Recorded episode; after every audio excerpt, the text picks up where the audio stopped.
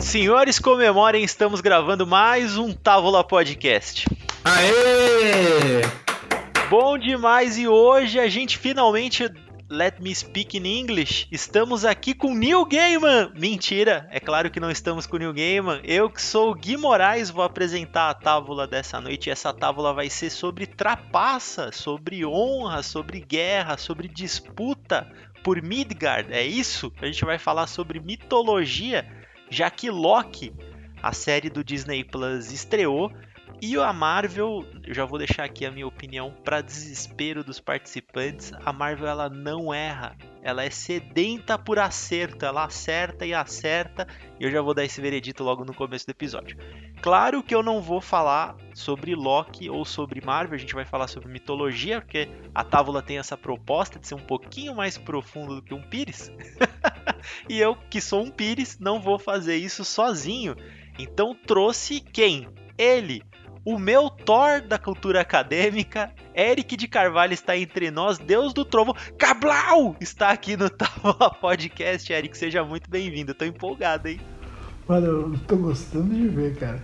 Eu lembro mais a versão do Thor do desenho animado, não sei se vocês lembram, do, das velhas. O Mero lembra que ele batia a bengalinha no chão e virava o Thor. Eu acho que eu tô mais o cara da bengalinha. Mas que bom, cara. Prazer, vamos debater que mitologia nórdica é demais, eu amo. Bom demais. E ele, o nosso Odin, sentado no trono esplêndido da cultura geek, Homero Odisseus, que ó, este nome está mais para mitologia grega do que nórdica, mas a gente vai aproveitar o seu conhecimento para falar um pouquinho com a gente também. Afinal, né, depois do Homero Odisseus vem o Massuto, essa mistura gostosa entre a Grécia e o Japão. Seja muito bem-vindo, Homero. Só que não é Japão, rapaz, é Itália. Eu sempre achei que era Japão, Homero. Pois é, mas é Itália. É, é maluco mesmo. É, é uma armadilha.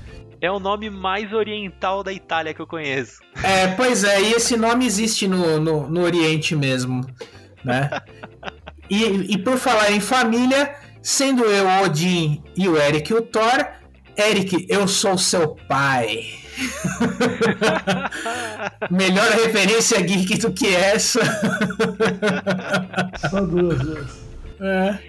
Essa é a mitologia que a gente respeita, né, Homero? Exatamente. Bom, vamos lá então. Serginho? Quem que vai ser o Serginho? É um Hemfall, o cara da, do portão? O cara do portão. O cara do portão, é. O Serginho é o... Apesar que eu não conheço, eu não lembro de nenhum mago né, nas histórias do Thor, porque o Serginho ele é um bruxo, né? O bruxo da, do som. Ele, Aí... ele abre e fecha o, o, portal, acho que é, é isso. É isso, é. Eu também é. O, o detentor da ponte do arco-íris. Serginho é a nossa Wanda. Então, Serginho, sobe o som do BG que eu vou fazer minha introdução.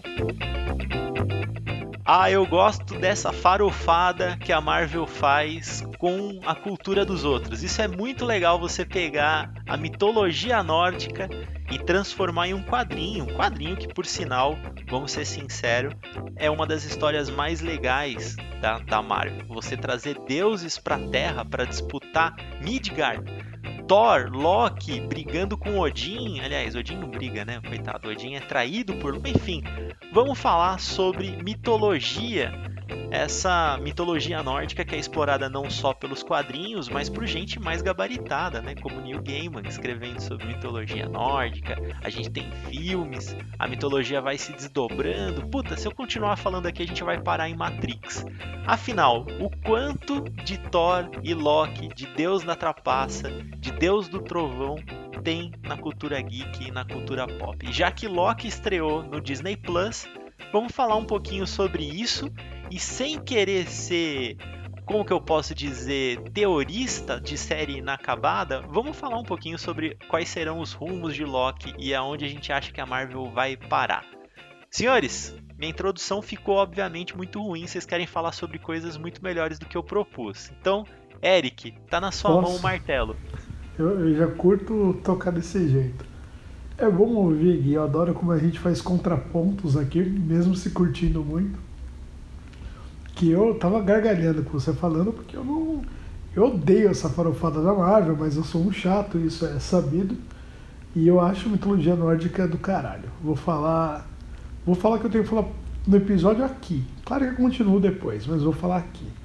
O lance é o seguinte, eu li a Marvel desde pivete. E cara, Thor é uma viagem. Thor ele é muito longe do que deveria ser na mitologia nórdica. Então, a roupa do Thor não tem nada a ver, tipo aqui, aquela capa vermelha que, que os vikings não usam, o, o Loki com aqueles chifres, naquele jeito. Eu acho o Loki da Marvel péssimo. Eu adoro o personagem Loki, mas o da, o da Marvel não é MCU, o do quadrinho. O Loki do quadrinho, de roupa verde, chapéu amarelo com chifre, é chato. Ele não parece um, um Deus da. Ele era um feiticeiro malvado.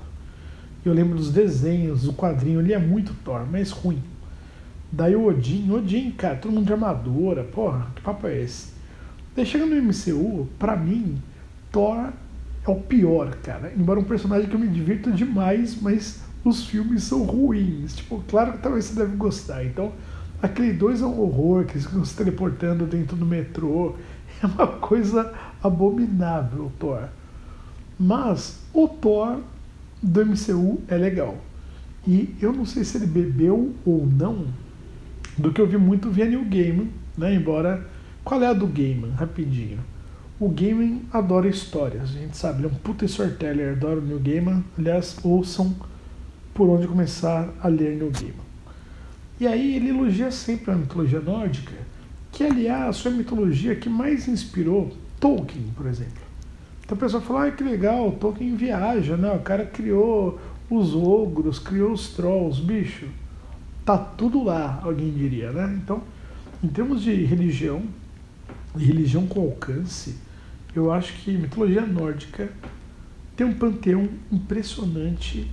E arrisco a dizer que, cara, que Zeus é meio Odin, entendeu? Eu acho que a galera bebeu muito da mitologia nórdica, muito?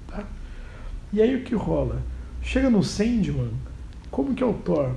Ele é um gordão, quer dizer, gordão não, um cara gigante, muito forte, mas tosco, bruto.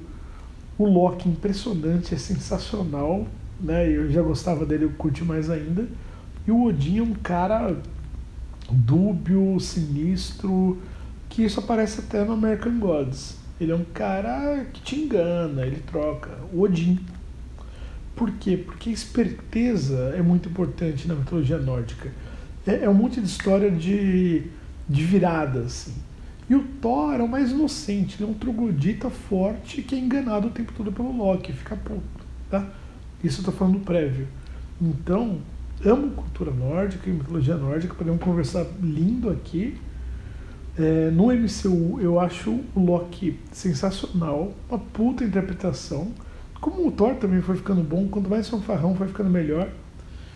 E a série eu gostei, mas daí a gente conversa daqui a pouco. E você, Homero, que tá acostumado a levantar sempre o martelo, o que, que você achou da nossa proposta de falar de mitologia nórdica? Não, eu, eu, acho, eu acho fantástico poder abordar a mitologia nórdica e, e principalmente depois que você é, vai pesquisar a respeito, conhece ela mais profundamente, você vê como como por exemplo o que a Marvel faz, não tem nada a ver com, com mitologia nórdica, né? É, ela é uma, é uma livre adaptação é, infanto-juvenil, vamos dizer assim, né?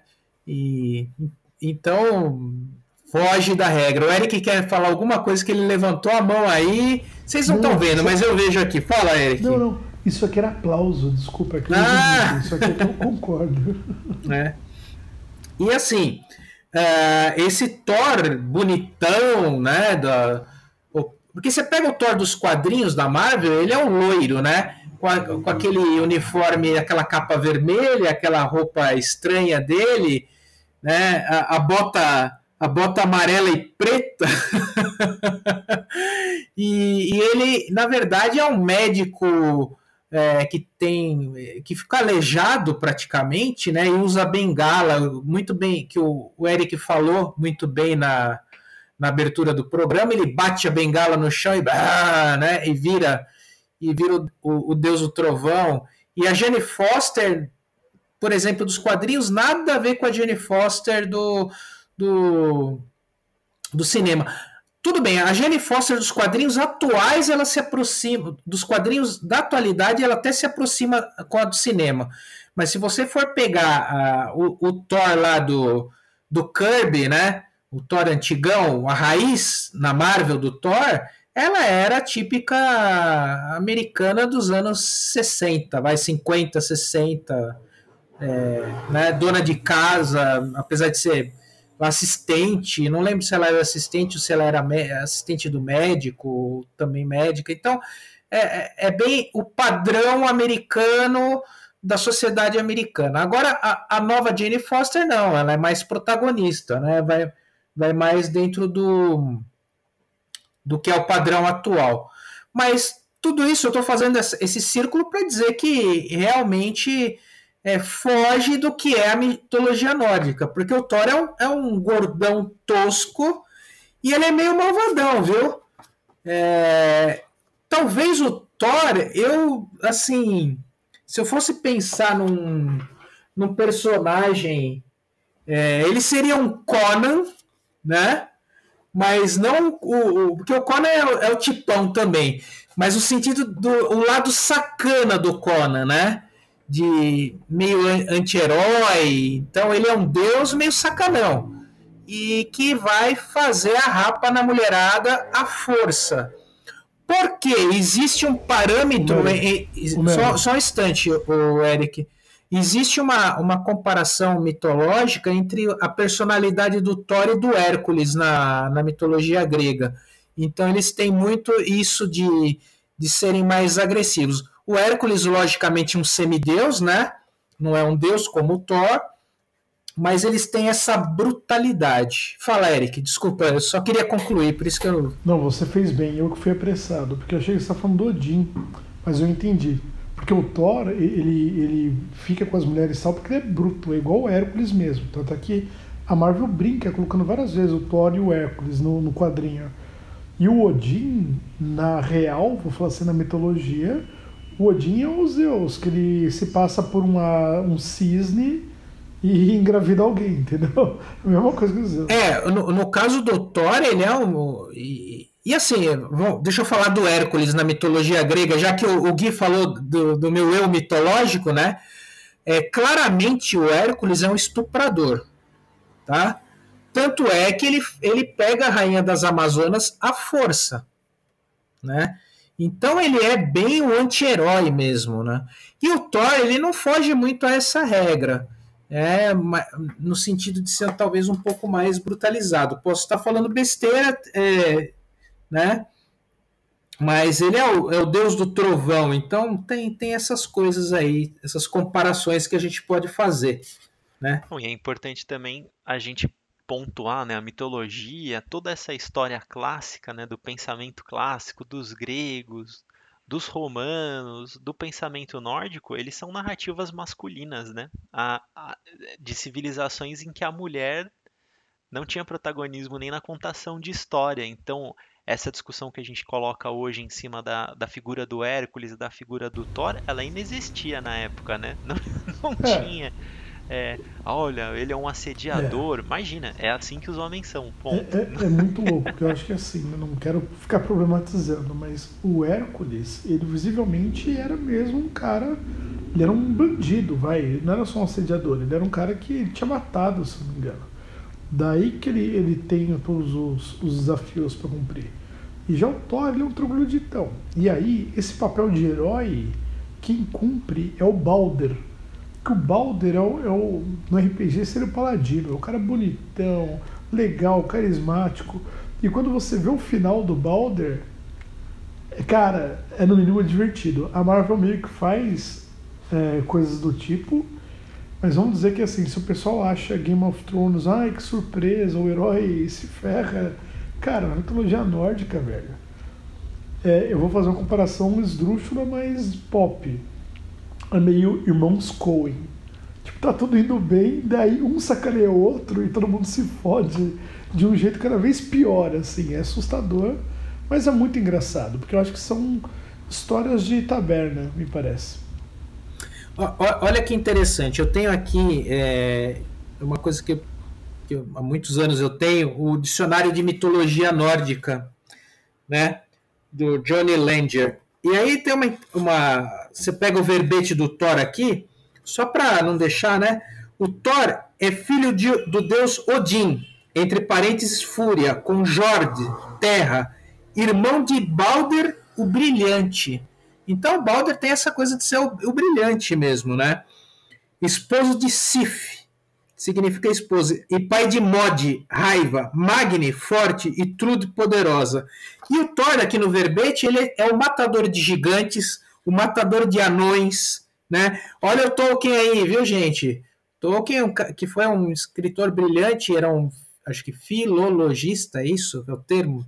Bem, depois a gente vê. É um estudioso das línguas, né? Criou a língua élfica para sua obra, a língua dos anões e tudo mais, né?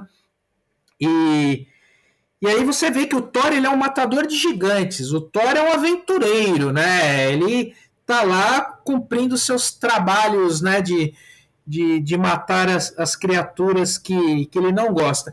E aí o Loki, o Loki é filho de um gigante. E, e, na mitologia nórdica, o, Nor o, Loki muitas vezes é representado como um ser gigante também, que vive Exato. entre os deuses. Ele é meio é, é aquela coisa. Ele, ele é, é acho que ele é, é, ele é alto, né? Ele é adotivo, ele é uma mistura de, de. Foi um gigante que, que, vamos dizer, teve um caso com uma deusa e nasceu o Loki, né? Então ele nasceu com um tamanho um pouquinho maior do que o, um é. deus normal e um pouco menor do que um gigante. O Loki, eu não quero ficar. O, o, Loki, ele é filho do Odin. Ele, ele não é filho da, da esposa do Odin. Então é o Odin que teve algo com a giganta. Você entendeu? E tem isso na, na mitologia. Então ele é meio irmão do, do Thor, visivelmente uma relação de então, meu irmão, bastardo, que, que tá muito nas mitologias, literatura. Daí, quando você pega o primeiro episódio do Loki e ele chora porque a mãe tá morrendo, só porra, na, na mitologia mesmo tá nem aí, cara. Eles dão muita importância para isso, humanizando, mas não é ela a mãe dele, ele nem se importa. E olha que interessante, é, vendo aqui o verbete do Loki nesse dicionário, né? É um dicionário muito rico esse. Acho que eu vou deixar ele até depois no final como minha indicação. É, o Locke ele, ele, ele, é tido como uma figura muito enigmática e controversa entre os acadêmicos e as deidades, né? E olha, olha só que, que curioso isso aqui, Eric. Apesar de ser nomeado por Snorri como um deus, vários acadêmicos, como John Lindon, o descreve como um gigante morando com os deuses, devido ao fato de um gigante ter sido seu pai, Farbal, sua mãe era Laufey, ou Nal, uma deusa Simek eh, relacionada às árvores. Ao contrário da tradição nórdica, o sobrenome de Loki era relacionado à mãe, Loki Laufenjarsson. É, então, é, você apresentou aí uma versão do, né, dele ser filho do, do, do Odin com uma giganta, e aqui no verbete dele aí a gente tem a versão que é um gigante que teve um caso com uma deusa. Então veja que, mesmo na mitologia, há muita controvérsia, né? O, o Thor, por exemplo, ele aparece na mitologia celta com, como um deus do trovão carregando uma massa e com, com outro nome. Parece que é. Se eu achar aqui, depois eu falo para vocês. Olha, mas é muito, mas é muito maluco. interessante. O índio é tá na Celta, né? Ele vem da Norte, é. sei que são adaptações, é, é interessante. É, para você. É. E, e... Ó, na, desculpa, Eric, só para completar. Na mitologia Thor, na, na, mitologia celta, melhor dizendo, Thor corresponde ao deus Taranis, trovão, e Dagda, uma divindade que utilizava uma massa e andava numa carroça puxada por cabras. Então, e aí ele aparece na Rússia, na Lituânia, né, com outros nomes, mas sempre com essa ideia do trovão, um martelo ou uma massa. Né? É muito curioso estudar mitologia. É quando você pensa na história oral, né, que essa a mitologia ela foi muito feita Sim. pela história oral, né, pela Sim. contação de histórias. Isso é clássico, você vai ter diversas civilizações contando trechos muito semelhantes de histórias, né? E eu fico pensando no trovão, é a parada mais aterrorizante quando você não tem a explicação do que é aquilo, né? Do- uma civilização que estuda a chuva, que vai verificar aquele risco no céu, é muito mais fácil você designar aquilo a um deus guerreiro, né? Inclusive a paulada que ela dá no solo e toda a, a fúria, né? Olha, Thor vem vinculado à fúria, vem vinculado à força. É daí que surge, né, Eric? Você não acha? É, eu ia comentar primeiro uma coisa, né? Que a gente não está se corrigindo aqui. O Homero falou tudo. A mitologia nórdica, se for ver, ela tem muita versão. E eu acho que é meio proposital. Notem que se o Deus representa, né? É um ateu falando, um cara que gosta de mitologia. Uma coisa é falar, ah, o Deus ele ele inspira o povo. Eu acho que é o contrário, ele representa uma representação divina que o povo escreve. E, meu, o, o Loki é o deus da mentira, trapaça. O Odin é ardiloso. Todos eles são muito sacanas. O, cara que é o mais bonzinho, que é o Balder, ele se ferra, porque a galera vai tem muita sacanagem. Então, o tempo todo, né? Com Thor, Thor é zoado toda hora, mas ele devolve a, a trollagem na porrada. Então é meio assim que funciona. Pegando isso, acho que é um povo que gosta de contar a sua maneira. E as histórias vão se. não desencontrando, mas elas vão ganhando versões que eu ia pegar da tua fala, Gui, é, devido à tradição oral. Tá? Que lá é de fato tradição oral. E o Thor, sim, eu acho que é isso mesmo. É muita força, né? É a demonstração da força. E tá aí. Não é o herói, vai. Herói foi Marvel que fez. Ele era um, um deus. Um deus da natureza, fim. Né? Mas aí eu vou colocar na mesa, hein? Que já que a gente falou de mitologia grega, e eu acho que faz todo sentido essa sua Colocar fala, Eric, porque os de... colocar na tábua. o, os deuses, você tem a figura do herói na mitologia. Eles não são os deuses. A figura dos deuses é outra figura. E aí entra talvez nessa nossa sociedade maniqueísta, né, que a gente tem outro tipo de visão do Deus benevolente, né? Se você coloca o Anthony Hopkins para ser Odin, ele é bom, ele é justo, né?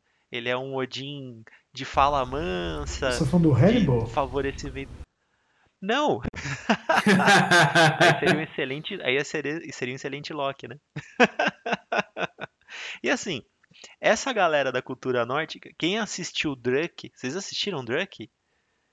É essa galera, tá? É os antepassados desses caras que estavam contando essas histórias. Então eles não, eles não têm isso na formação Eu deles, tenho um papo né? sobre isso que eu não sei se cabe aqui, mas enfim, eu concordo com você. São esses caras. Uhum. Exato, exato. E aí a figura do herói fica para outro. São os, os homens de grandes feitos, né? Eu- lembrando que a gente tem um Homero na mesa, é Aquiles, né? O pelego Aquiles. Ele é o herói da Mas, cultura bicho, grega. eu, eu quero. Vamos aí, se é essa a provocação ou não? Eu não quero te interromper. Vai. Não. Não, o que eu tava. Que era isso, assim, quando você pega, sei lá, Odisseia, você pega Ilíada, né? Aliás, olha aí o machismo de novo, né, Homero? A guerra de Troia acontece pelo rapto de Helena, né? E aí os caras vão com Ma- mil navios. Mas Guilherme, Gui, fique atento. Eu falei Guilherme, eu nunca falo Guilherme, porque eu li aqui teu nome, perdão. É, pega a Odisseia mesmo, né? Então você pegar o quem inspirou o nome do Homero, é uma história que a mulher também tem um papel muito importante, cara. Se- se- né? Que ela fica resistindo, é, é muito maluco, assim, e é interessante. É, afinal, Mas o nome do cara é aquele que retorna, né? é, Ela sabia que ele ia voltar. Eu tô esperando Ulisses, né? Uhum. Então, Não, mas, ela mas- quase cede. Ela quase isso no, cede. é, É. quem tá esperando o Ulisses é a Penélope lá em Ítaca, né? É, a Penélope em Ítaca. Mas o caso da Helena de, de Troia tem a questão da, do ciúme das, da- das deusas também, né? É. Ah, então, é, Ah, ah, então você vê que tem toda uma questão humana, né? De sentimentos, o ciúme, a inveja, a beleza sendo tratada aí, É que, entre per- outros assuntos. Perdão, você tá certo. O que rola é assim, o, o Gui puxou pela Helena de Troia e eu É. saí da Helena, que eu tô falando da Odisseia. E, ah, você tá falando da Odisseia, aí, aí sim, você tá a falando. Penélope, ela tem um papel muito digno, muito legal, assim. Sim. E é, enfim. Mas o que ia comentar. Mas é o que. Fala. Não, não, só pra gente encerrar a Ilíada e Odisseia aqui, que é o que sempre me chamou a atenção. Ah, você tem dois heróis, né? O herói da Ilíada e o herói da Odisseia. Eu posso estar tá falando besteira aqui, porque obviamente eu não sou estudioso da, do pensamento grego. Mas você tem o, o Aquiles, que é o ele é o predestinado, né? Ele vai para a guerra e ele vai morrer na guerra, mas a, a, vai fazer com que a guerra seja ganha, né? E você tem o Odisseu, que é o Ulisses, né? O que vai e o que volta da guerra. A Ilíada é a guerra, então, a Odisseia é a, mas o retorno. O Aquiles, não é, o Aquiles é igual o Balder, ele não é o herói. Ele, ele é um perfeito, ele é o Balder, ele é o, o elfo do Senhor dos Anéis, ele é o cara que é o perfeito.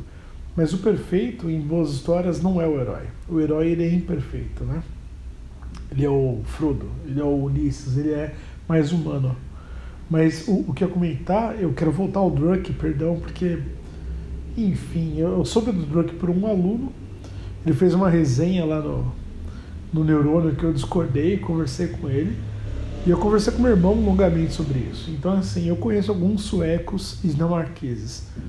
E eu acho que eles têm uma visão da vida que eu concordo muito. Eu não tenho nada de sueco e dinamarquês na, na cara. Mas eles são muito. Cara, a vida é isso. E acabou. Então, essas narrativas de heroísmo não estão muito presentes na vida deles, cara. Lá é assim, puta, tá muito frio. Pô, eu quero comer. Nossa, que mulher bonita. Lá é, é muito assim, é muito bruto, porque eu acho que eles vivem num, num mundo muito harsh, muito árduo. Daí você vê uma cena do, do Druk, não tem nenhum spoiler nisso, que o cara fala, desculpa esposa, eu tô bebendo. Eu falo, cara, eu não estou ligando para isso, porque isso daí é só o que esse país faz. E eu falo, Dinamarca, Suécia, os caras bebem assustadoramente de um jeito, um abraço, assim, e tem outras regras de convivência. Então, a mitologia deles não é uma mitologia de inspiração. Tipo, ah, olha o deus, o herói. Lá são histórias de. Os deuses são representações mesmo dos elementos mas são boas histórias, são histórias divertidas. E, de novo, história de, de trapaça, de sacanagem, que é tipo assim, eu te sacaneei, é meio isso. É uma coisa bem, hoje seria chamada de heteronormativa, que é uma pessoa sacaneando o outro, é um brother sacaneando o outro. Fala, pô, tá, agora eu te peguei, hein? É isso, a mitologia nórdica. Estou banalizando, é, mas é sensacional, é isso. Fala, Mero. É, é, não, é que você foi assim, bem, né, na, se a gente for analisar, bem na superfície do que é a mitologia nórdica, porque ela é muito Flash. rica.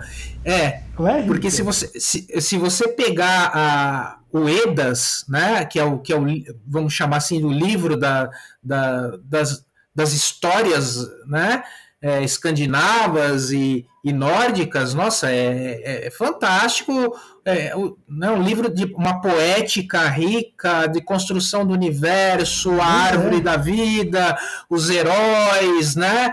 O Edas é, é, talvez para os nórdicos o que seria para os gregos a Ilíada e a Odisseia, né? Então é, é tem uma riqueza, só que tem uma brutalidade também, porque é uma vida bruta a, a deles. Né? Não que a vida grega da antiguidade não fosse bruta, mas você tinha lá uma Atenas mais é, rica, é, você tinha outras cidades, estados que produziam a, a, talvez a sua cultura lá né, de uma forma mais rica. Agora, o, o, a mitologia nórdica tem uma. Eu, eu, sinto uma certa brutalidade da terra, dos elementos, né? Da, do frio. Eu, eu vou brincar exatamente isso. Eu vou fazer uma piada. Eu tô avisando eu essa piada. Não que a vida do grego, naquele puta mar azul, aquele puta sol, seja do. Você falou tudo, cara. Nórdico é um frio do demo, cara. É um fio que você não sobrevive. Então os caras são meio histórias de homens, tá? Eu concordo que é profundo, é bonito, adoro toda a mitologia nórdica, mas é meio isso, é meio tipo, vamos contar isso em volta de uma fogueira. E na Grécia, pelo amor de Deus, cara, você, Você fica olhando o mar já tá maravilhado, né? Meu olhar passional brincando, claro. Ah, e você tem também uma diferença da própria formatação dessas civilizações, né? Porque você pensa no Império Grego e no Império Romano, tinha aquela construção do que era a civilização grega, do que era a civilização romana. Os nórdicos, todo o pensamento deles era de invasão e saque e guerra e conquista de território, porque eles não conseguiam se, se estabelecer numa civilização. O Eric vai apitar aqui, ó. Eu discordo, hein? Eu discordo e tá aqui o Homero para conversar comigo. E, e, esse papo eu tive há cerca de um mês aí com meu irmão viajado também. O lance assim, Gui. Greco-romana, a gente fala hoje, civilização greco-romana. Mas havia a Grécia, que era lindo, e os romanos, que esses eram os saqueadores, cara, perdão. Tipo, Roma tomou a Europa, tá? E era massacre. E eles pegaram a Grécia e roubaram tudo da Grécia. Fim. Os nórdicos são comerciantes, tá? Então, sei que tá aí os vikings, o caramba, mas o lance é nórdico, os caras tinham botes, eles iam para tudo que é lugar, eles foram para a China há muito tempo, então ninguém conhecia a China, os caras iam para a China, ali perto, se for ver. Sem zoeira, tá? Peru.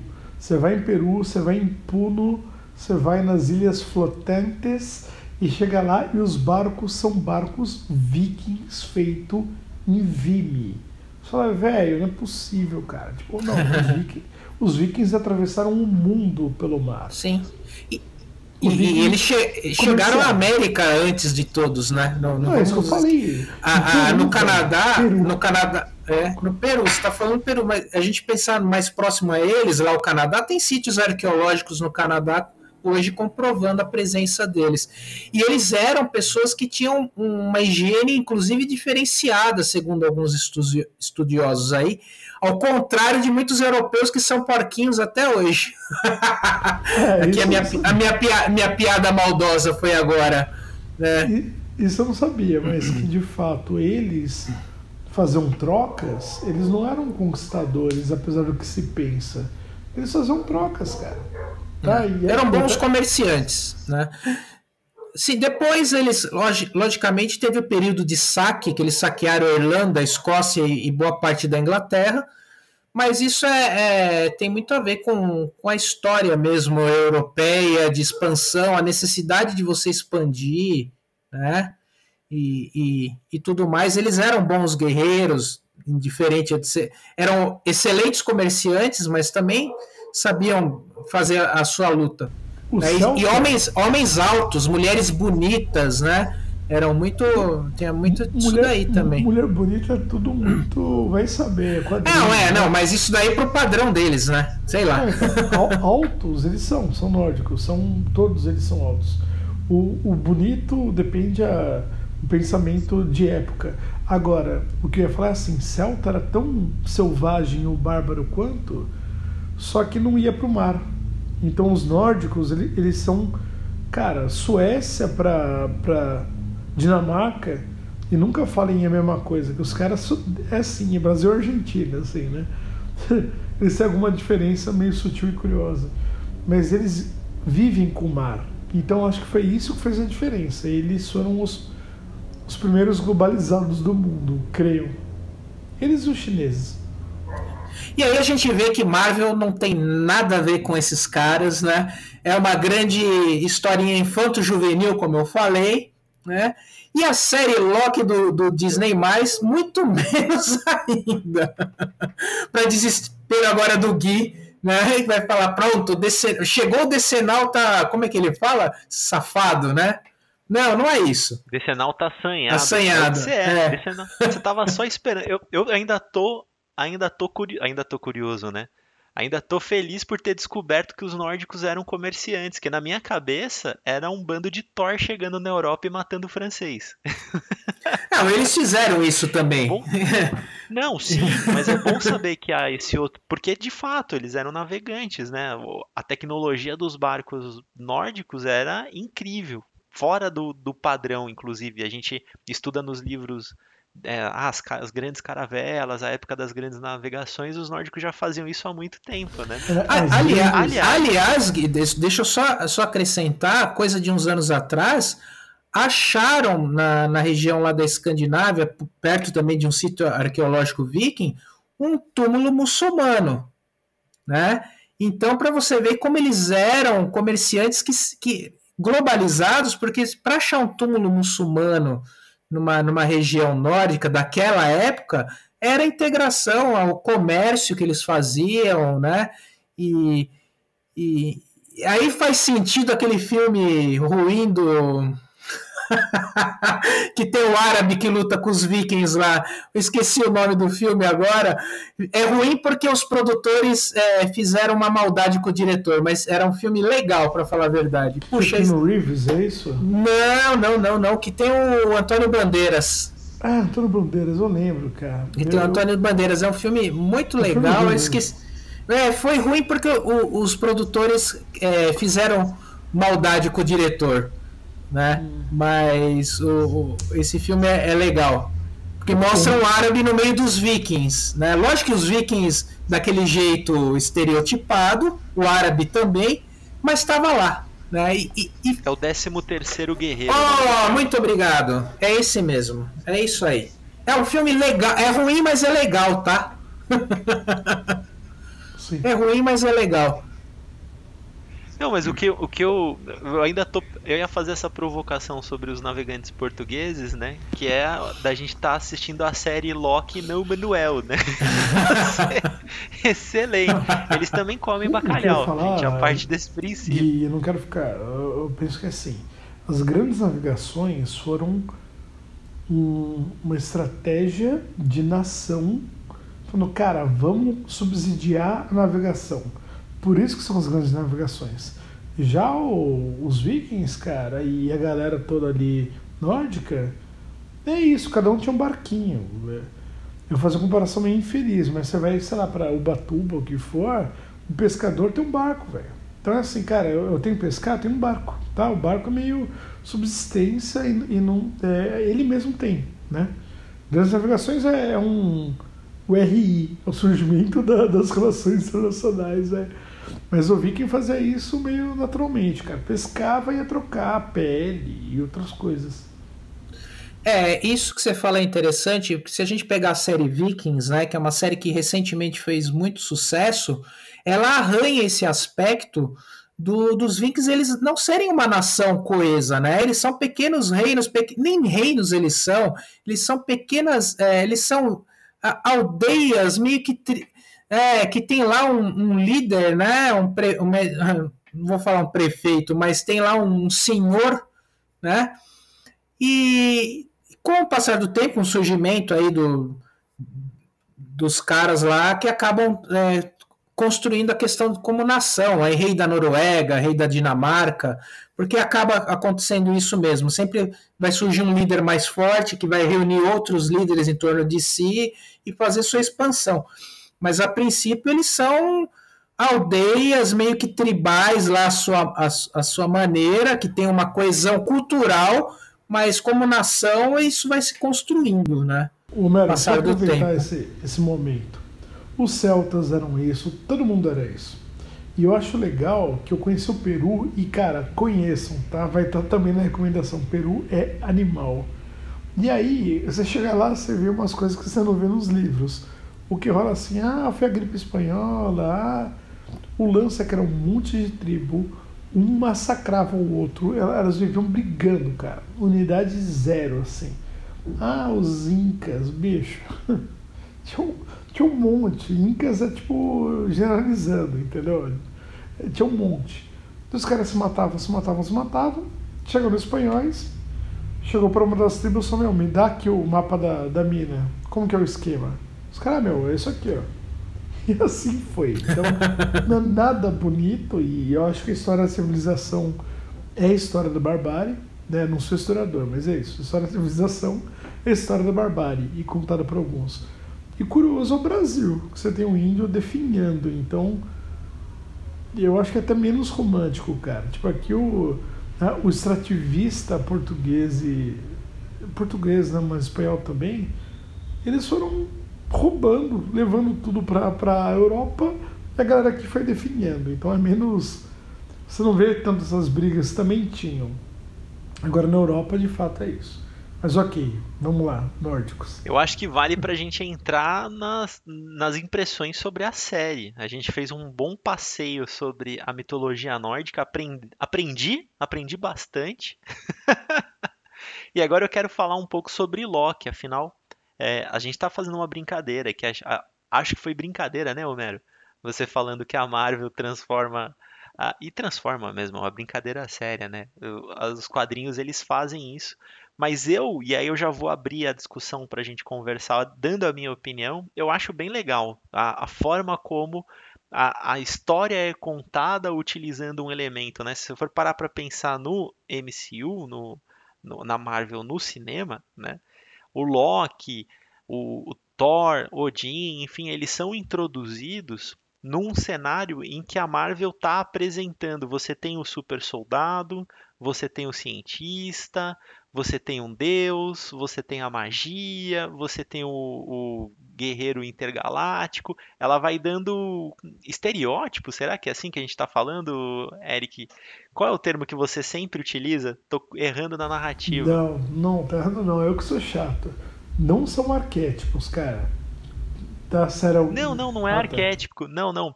No sentido da, é quando você constrói. Ah, agora eu vou fugir. Quando você constrói determinadas personalidades dentro de uma história para gerar um universo é, de, de contos, é, né? São, são personagens mesmo. Acho que não, não há outro nome para isso, eu creio. Mas para mim é o seguinte: a Marvel criou Vingadores para vender mais quadrinhos, tá? Eu, eu sou bem, bem pragmático. Então, junte todos eles não pode ter dois deuses. Agora é a história de um deus. Agora é a história de um intergaláctico. Agora é a história de um soldado. Ai que legal. Então, está mudando as origens. Mas, bicho, daí ok, coloca junto e MCU costura divinamente, concordo. Exato. E aí, na série Loki, e foi o que eu mais gostei, é muito interessante você ver o Loki, que ele vem com aquele discurso do Deus, né? Eu sou um Deus, eu sou um Deus, eu vou reinar, eu, fui, eu nasci para reinar, porque o Thor também tem. Thor tem menos, né, no MCU, mas também tem essa característica de Deus e tudo mais. E aí você descobre que um Deus não sabe sobre aquilo que é onipotente acima dele, que é o tempo. Ele não tem noção do tempo, dos guardiões do tempo. E isso é incrível. Você fala, pô, de fato, na mitologia, tanto na mitologia nórdica quanto na mitologia grega, os deuses eles pereciam para o tempo, né? Eles perecem para o tempo. O tempo é algo a ser discutido também entre os deuses, né? Tem na mitologia grega Cronos, por exemplo, que é um deus da era de ouro, né? Tem, agora vou me desorganizar inteiro, mas na, na, na teoria grega você tem Cronos, que é um deus da era de ouro, e depois você vai ter Zeus. É isso? Não muito. Eu vou comentar de Homero entra aí como autoridade com lugar de fala dos gregos. Do Homero Odisseus. Porque assim, cara, eu não sei dessas eras, tá? Essas eras pra mim são do quadrinhos, não sei. Mas o Cronos é, é maluco, que ele é o pai de todos. Ele é o pai de todos. Daí rola uma insurgência que Zeus, que, que faz insurgência, e eles matam Cronos, basicamente. Então, o Cronos ele comia os filhos, né? E aí, eu não tinha pensado nessa metáfora, tá, Gui? Ela é bacana, porque talvez tá aí, o tempo matava os deuses, sei lá, nunca pensei nisso. Mas o Cronos, ele era uma entidade, ele, tipo, o tempo passa, ele come os filhos, sei lá. Então, talvez o, o, o Zeus, tô arriscando aqui, fazer insurgência, eles matarem o Cronos, foi tipo agora os, os deuses são perpétuos. Quem sabe é meio por aí. E é curioso que Poseidon é, é irmão do, do Zeus, então eu não entendo muito. Se eu fosse um roteirista, eu faria diferente, sabe? Mas é interessante. Agora o lugar de fala. Vai lá, Homero, vai lá. Não, é, é, bem isso mesmo. O Cronos, ele vem antes, né? Os titãs lá e tudo mais, né? Uh, e o Zeus faz a, a sua rebelião. É, mas o que mata os deuses mesmo e isso é abordado com uma, uma certa propriedade, tanto nos quadrinhos como na literatura, não é, não, não é bem o tempo, mas é o esquecimento, né? é, eles acabam sendo esquecidos e substituídos por outros. Então é, é, tem muito essa coisa. Talvez o tempo, é, pode ser também. Mas é, se a gente for pensar numa alegoria aqui, o Zeus mata o tempo e se torna imortal, porque não existe mais o tempo para comê-los, né? Poderia é. ser isso. E eu acho, Homero, que sabendo que mitologia é a época, eles não pensavam no esquecimento. Mas quando a gente vê narrativas como deuses americanos, é isso. Tipo, é isso. Parou de, de cultuar, morreu. E aí eu acho legal. Acho uma boa narrativa. Mas agora eles estão voltando, né? Porque se você for, se você for ver, existe é, cultos religiosos aos deuses antigos voltando. Então talvez eles voltem, já que vão sair do esquecimento. Mas aí a gente tá entrando em game. É, né? não, tá é, game, tá virando game. E a gente tem que falar do Loki da Disney, né? Não, mas eu, eu, retomei, eu fiz minha lição de casa, que é interessante. Depois até vou aprofundar. Mas existia, viu, Eric, na mitologia grega a idade a idade dourada, a idade do bronze, a idade da prata, veio disso. Talvez os quadrinhos tenham bebido, né? A gente sempre tem aquela discussão de seriam super-heróis os, os, deuses da mitologia atual, né? Seria a nossa atual mitologia, a mitologia do capitalismo, né? Para vender bonequinho. É, não deixa de ser. É, mas é, faz sentido. E aí, olha que interessante, é a, a, é a era da utopia na mitologia, onde a paz reinava e todo ser humano era imortal. E aí sim, era o reino de Cronos.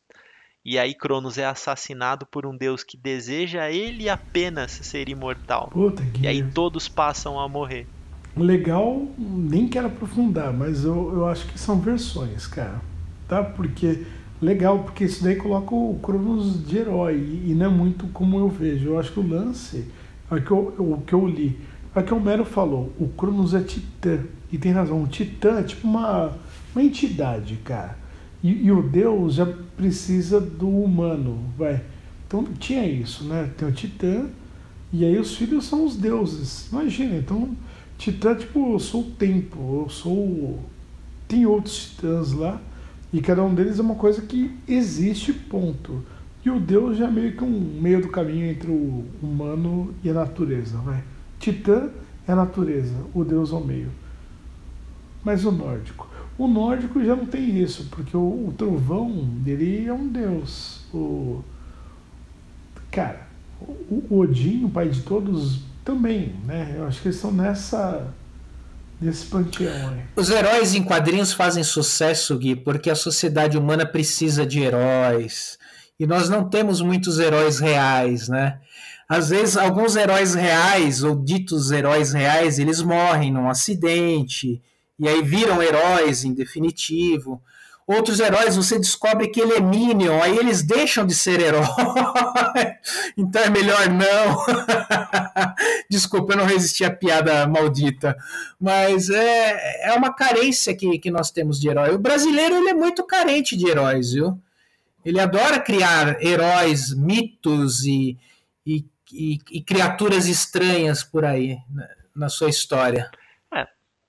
A gente não ficou aí até bem pouco tempo esperando a seleção brasileira salvar a política do país. Ah, mas é sempre. Não, nunca cara. acreditei nisso. Eu nunca acreditei nisso. Eu também não, mas tem muita gente que acredita, Eric. Muita gente que acredita. Teve gente que achou que o Tite ia fazer o discurso que o Tite não fez. Ah. Né? Até fiz uma piadinha no Twitter, Homero, que você vai dar risada. Eu falei assim, aí, gente, o Mephisto apareceu no discurso é, do pois Tite. É. pois é.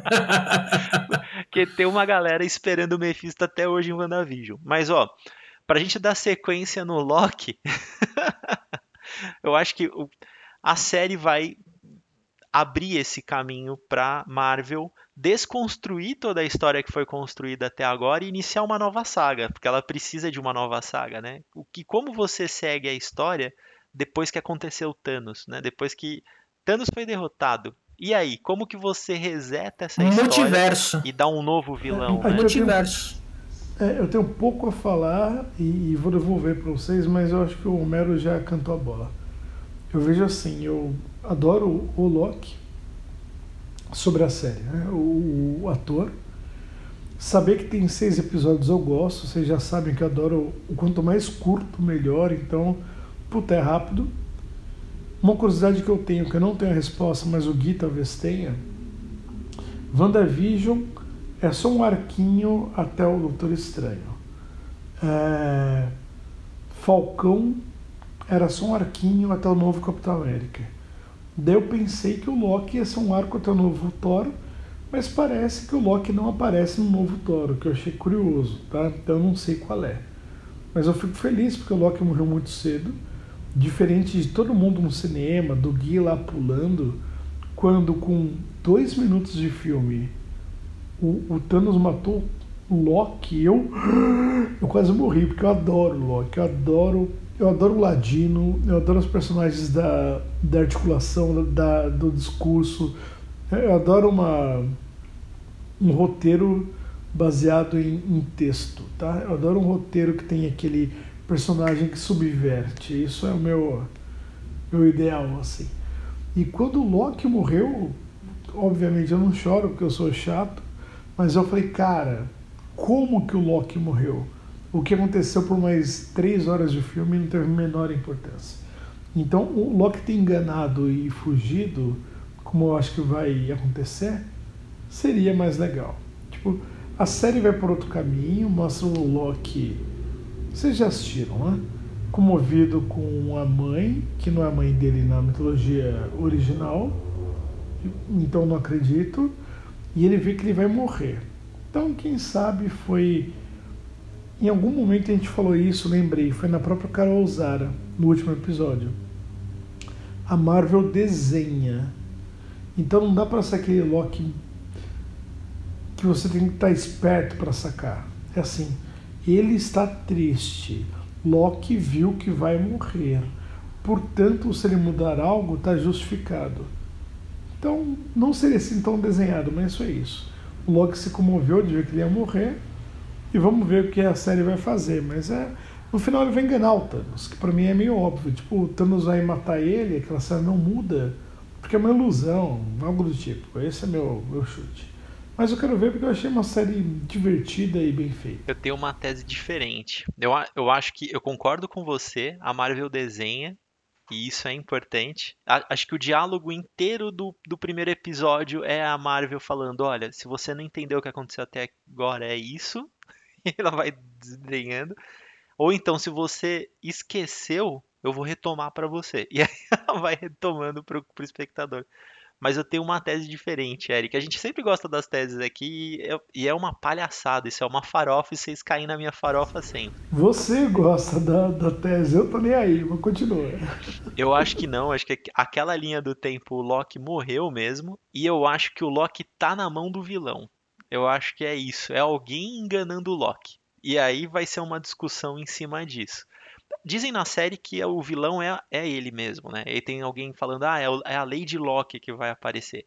Mas o Mobius, que é aquele personagem que passa a série inteira discutindo com ele, eu não sei se esse cara é bonzinho. Essa que é, é o ponto. Porque eh, o Loki tá muito na mão dele. Sabe aquela aquela aquela história do, do macaco na mão de Buda, que ele tenta fugir da mão de Buda e ele marca os dedos de Buda e tudo mais, me dá a sensação de que o Loki tá naquela. tá na mão da, da TVA. Homero, você que é a nossa enciclopédia da Marvel, o que, que eu, você acha? Eu, eu gostei da série, vamos falar um pouquinho da série antes, achei ela bem construída, ela, ela até humaniza mais o personagem, né? E tem um senso de humor gostoso, é, aguçado, né? Não senti aquela forçação de barra, é um senso de humor dentro da, de uma média boa que, que te estimula a ficar vendo. É, eu, é, a Marvel eles não dão ponto sem nó, né? Eles estão construindo algo maior. É, a gente está é, assim apostando muitas fichas no Doutor Estranho Multiversos da Loucura, mas pode ser que tenha algo maior por trás, viu?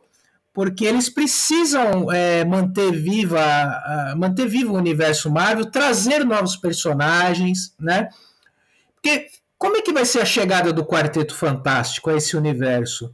E os X-Men, eles não vão vir para o universo Marvel? Né?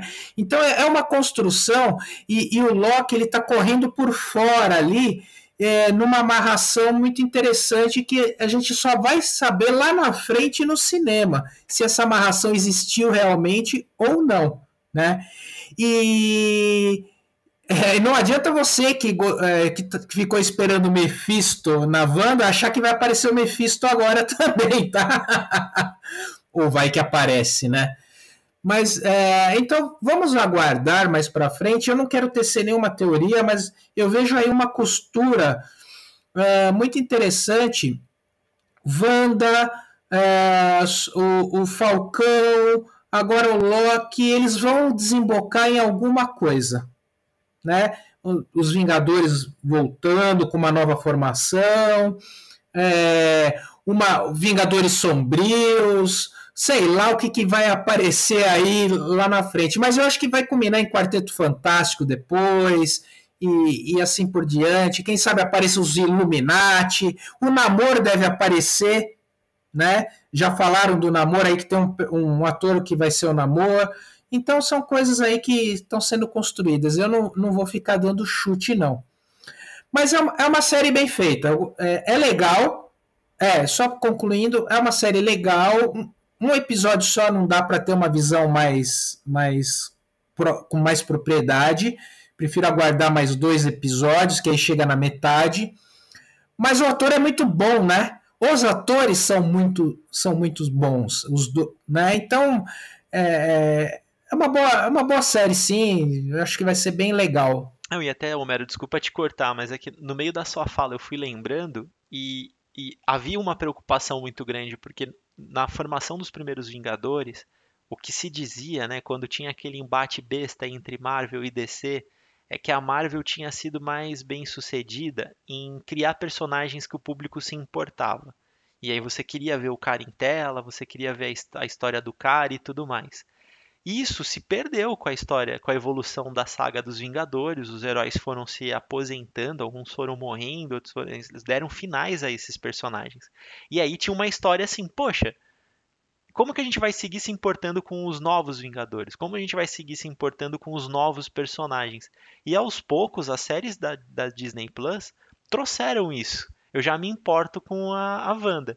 Eu já me importo com o Falcão. Eu me importo mais um pouco agora com o Loki. E aí vai surgindo personagens que eu me importo no cinema. eu acho assim. eu acho legal porque eu, eu não ligo para muita coisa que você fala, e, e não que seja inútil, mas é maluco, é porque você vê o que a galera fala por trás, e eu não consumo o, o fandom. Então eu não sabia disso, você já falou disso antes para mim. E tem uma coerência que eu, que eu vejo de um jeito meio simples. Repita, repita, repita. E essa lógica de mídia, da publicidade. Então o que, que rola? Contratos, né? Há muito tempo terminou Seinfeld porque os caras estavam ganhando um milhão. Daí terminou Friends porque cada um estava ganhando mais de um milhão.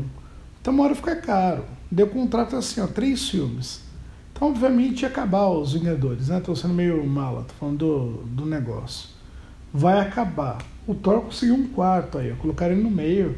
Foi ficando mais um farrão, botaram ele aí no, no, no Guardiões Galáxia, Thor 4, o cara vai aparecer mais. Mas a maioria fez três filmes e três Vingadores, três, quatro Vingadores, é, dividindo o último filme. É uma renovação. Então você tá certo, Gui. Eu, eu nunca pensei sobre isso, tá? Do, se importa mais ou menos. Você falou isso durante o Snyder. Aí não me importo com Batman. Ah, não. Mas eu acho que o outro é bem dirigido, é legal. Você quer comentar? Não, com o Batman, claro que a gente se importa. Não, é que essa frase é muito pesada. Eu não me importo com o Ben Affleck como Batman. Aliás, o Batman do cinema, se ele morrer no filme, vou, pra mim volta faz a falar que o Ben Affleck, quem diria, foi um puta Batman, meu olhar, tá? Enfim, o Batman no Cavaleiro das Trevas. E aí, cara, os caras renovam. Daí você assiste uma série e você pega, eu concordo. Aí eu só tenho uma curiosidade que pode ser meio inútil, do lado cinematográfico, não do lado da história, que pelo que eu vi, o, Thor, o Loki não vai voltar logo. Então, o Falcão era para ter mais Falcão. A Wanda era para ter mais Wanda. O Loki, eu acho que não é para ter mais Loki, pelo que eles falaram, mas talvez para justificar mudanças na linha do tempo, mas Nem é meu barato, mas eu acho, eu acho que é, é meta. Não é pelo ator, é meta. E, e, e, questão de ator que fica caro, a gente tem, tem é, não pode esquecer que os atores e as atrizes envelhecem. E, e aí deixam de representar aquela figura né, do personagem. Então, eu preciso sempre ter o personagem mais jovem. Isso se não quiser tratar uma questão de idade né, dentro da, da figura do personagem. É, então, em algum momento, o Steve Rogers vai voltar como outro ator. O Tony Stark vai voltar como outro ator, porque é o Tony Stark. É como James Bond, né? É o 007 tá ali. Mas os atores vão, vão se modificando e é sempre o James Bond. Então, uh, por aí eu acho que em algum momento nós teremos um outro Tony Stark, um outro Steve Rogers, para substituir esses atores que, que passou o tempo deles, seja financeiramente mas ou aí, por idade. Homero, é. Né? é. mas aí, Homero, os quadrinhos fazem uma parada que parece que o cinema tá fazendo, que é trazer com outra roupa. Então, ah, eu também. precisa do é. Também. Você traz o Capitão também. América. Sim, acabou. porque são ideias, a, né? O Thor. É, o, o Batman é, é uma. A Marvel é, criou, o Batman. É. Desculpa, eu tô te cortando, mas é, é, o Batman é uma ideia, se você for analisar, né? Então eu posso que eu posso colocar qualquer pessoa por trás daquele manto. Né? Só que é, só que é legal ter o Bruce Wayne, é legal ter o Steve Rogers, é, é legal ter o Tony Stark, que são aí, icônicos também. Clipa, é, clipa esse momento, hein? Porque isso é raridade. E é aí que é legal você ver o Joker com a história de um outro Coringa, cara. É. Porque é o Coringa é, uma é. ideia. Isso é legal. É. Isso é legal pra cacete. E aí a Marvel já tá criando esse raio. Eu já quero ver a Natalie Portman de Thor, cara. Apesar da personagem dela na saga da, da Marvel ser muito mal util, utilizada no filme. Mas ele já me convenceu, eu quero ver a Natalie Portman de Thor. E aí vai indo, né? As coisas vão indo desse sentido. Eu acho que a fala do Eric é, é a chave para quem tá assistindo a série do Loki. E eu acrescento. A, a, não tá o foco no Loki. Tá na linha que aquela história vai abrir para possivelmente ser explorada no cinema, e eu arrisco que algum personagem aí coadjuvante da série vai se tornar um personagem protagonista no, cinema. Não vai ser o Loki, obviamente, mas vai ser alguém que vai aparecer ali. Se é vilão, se é um outro herói, é... não sei, mas há alguém que vai ser aproveitado nessa série. É, eu não sou muito dessas teorias, eu acho que eu falei até por causa de você, Gui, influenciado por você.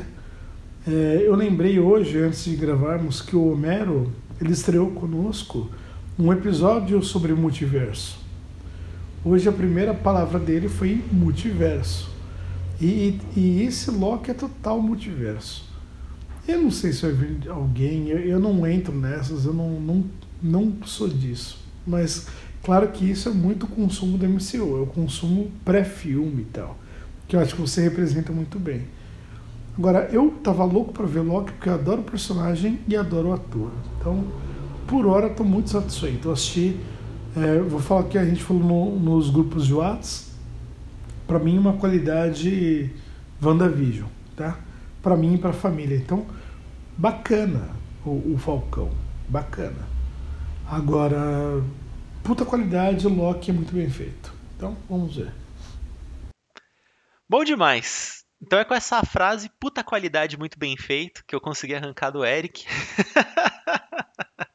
Mais um Marvete, hein, Homero? Tô provocando, brincadeira. É, mas ele, ele O Eric não gosta da etiqueta e o Homero Ele gosta sempre foi Marvete. Ele sempre foi um Marvete. Eu já falei, da DC o que resta é o Batman e a Vertigo, só. O resto é fraco. Quero ver quando a Disney vai comprar os direitos do Batman pra ele aparecer no MCU. Amálgama não. Bom. Amálgama na mão da Disney ainda? Não, olha, é capaz de ficar legal, hein?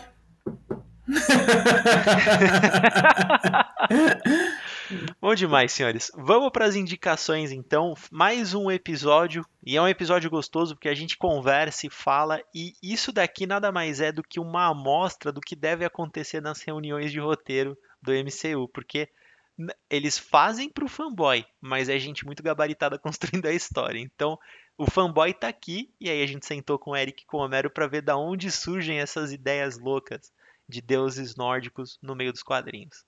Bom, quem quer começar com as indicações? Vamos de Eric? É, eu. Então vamos de eu Eric. topo. Duas. Já cantei as bolas aqui, vamos lá. Primeiro, amo Neil Gaiman, então leiam mitologia nórdica. Tem algo interessante aí. Eu amo Neil Gaiman, eu leio muito o livro dele, e esse foi o livro menos legal dele. Menos legal. E estou recomendando. Por quê? Porque, meu palpite, eu acho que ele foi reverente à mitologia nórdica. Então foi o livro menos autoral do Gaiman. Ele pegou a mitologia nórdica, pegou. O Homero vai saber o nome melhor que eu, vai citar depois, mas eles têm formatos, tipo poemas. Ele, não sei se são os Evras, mas eles têm uns poemas. E aí ele vem com os poemas escritos por ele, o que é lindo. Então é total nórdico, mas com a escrita do Gaiman. Eu li em muita viagem de metrô, um belo livro, uma bela capa.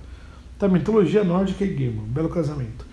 E o segundo, cara, que é uma doideira, mas é, indicação tipo Serginho, conheçam o Peru. Conheci a Europa, conheci os Estados Unidos. A viagem mais louca que eu já fiz foi para o Peru. É um país muito louco. Você pode fazer seis viagens lá dentro, tá? E tem lá um, um pezinho de nórdicos, acreditem, em Puno. Né? Então vocês vão ver barcos vikings com palha. Então é isso, cara. Fica o toque. Bom demais, Eric. Bom demais. Então, Homero, vai Bom, na sequência, meu querido. Suas Eu também cantei a bola, né? Vou acabar recomendando aqui o Dicionário de Mitologia Nórdica: Símbolos, Mitos e Ritos, organizado pelo Johnny Langer, da editora Redra. Apesar desse nome, está dizendo aqui que o Johnny Langer, organizador, é pós-doutor em História Medieval pela USP e professor da Universidade Federal da Paraíba, né? Depois vocês conferem aí. Mas é um dicionário que a Redra é, tem ou tinha, muito bem feito. Eu, na época, quando comprei, veio alguns cards maravilhosos com falando sobre Yggdrasil e outros, outros, outros símbolos lá. Né? Eu não tenho eles aqui agora em mãos para falar para vocês, mas aqui essa edição que eu tenho é a primeira edição de 2015. Então, Dicionário de Mitologia Nórdica, Símbolos, Mitos e Ritos, Johnny Langer, é, da editora Redra. Vale a pena. É um livrão muito bem feito, é, com algumas imagens e tudo mais, e que, que tem uma certa profundidade aqui. E o que o Eric estava falando é dos EDAS. E-D-D-A-S.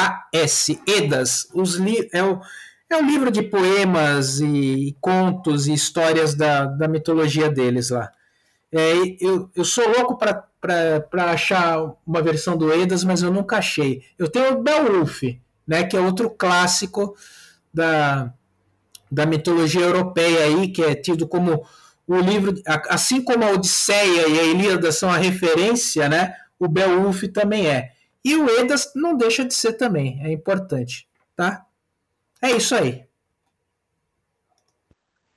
Bom, bom demais. Já que vocês foram com duas indicações, eu também vou fazer. Uma que foi anunciada ao longo do programa.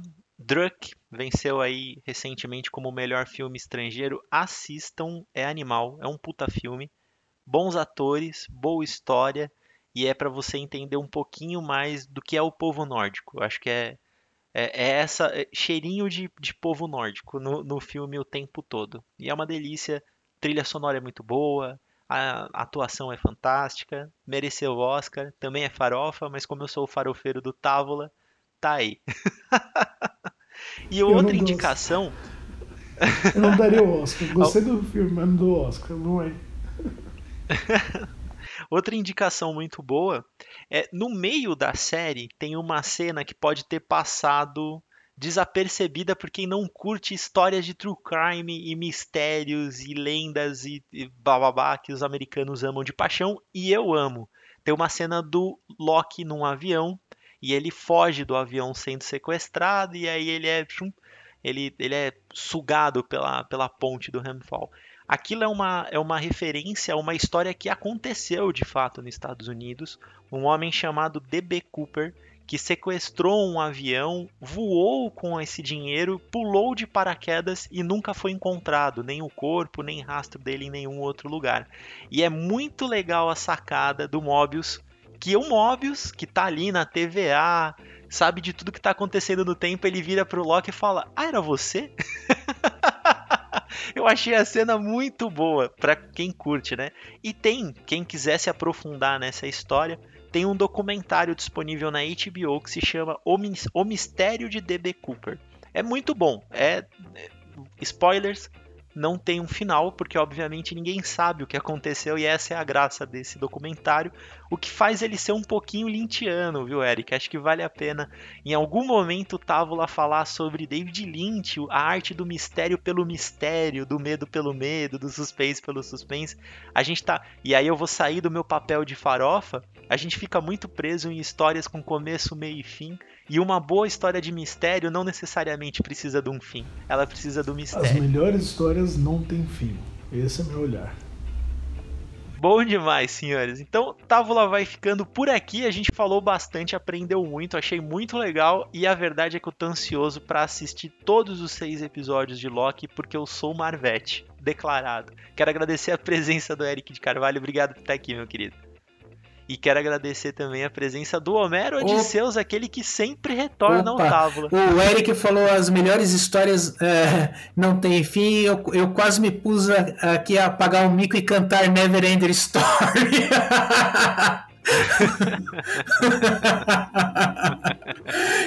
que aliás, aliás é um filme fantástico também, tá? Uma história infantil linda, linda, linda, linda, com uma trilha sonora linda também.